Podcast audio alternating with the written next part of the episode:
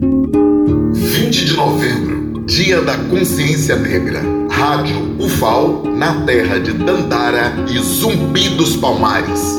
Dia 20 de novembro, Dia da Consciência Negra, estamos aqui na Serra da Barriga com Lili dos Anjos, estudante da UFRJ e integrante do DCE, Diretório Central dos Estudantes.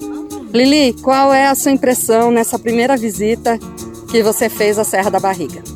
Não, à primeira vista, né, a gente sente uma energia muito diferenciada.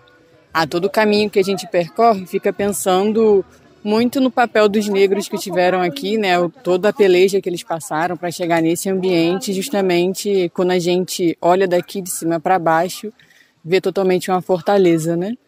que eles vinham para cá para se proteger. Então passa muito essa energia, né, de tudo que eles passaram, esse, é, todo esse pensamento.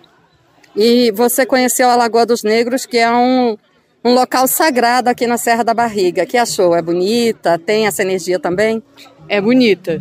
E acho que lá tem uma concentração também de energia, né? Porque tem as árvores sagradas e tudo mais aonde o povo de terreiro também se, se coloca em volta dela para prestar suas homenagens, fazer seus rituais. Então acho que isso agrega mais ainda energia, porque acho que lembra e traz muita ancestralidade, né? Então, eu acho que a gente está vivendo um momento tão difícil, também é tão retrógrado na questão do racismo, na questão do fascismo. Então essas essas manifestações, principalmente no dia 20, reforçam a resistência que esse povo teve e traz também um exemplo para a gente da resistência que a gente precisa ter nesse momento.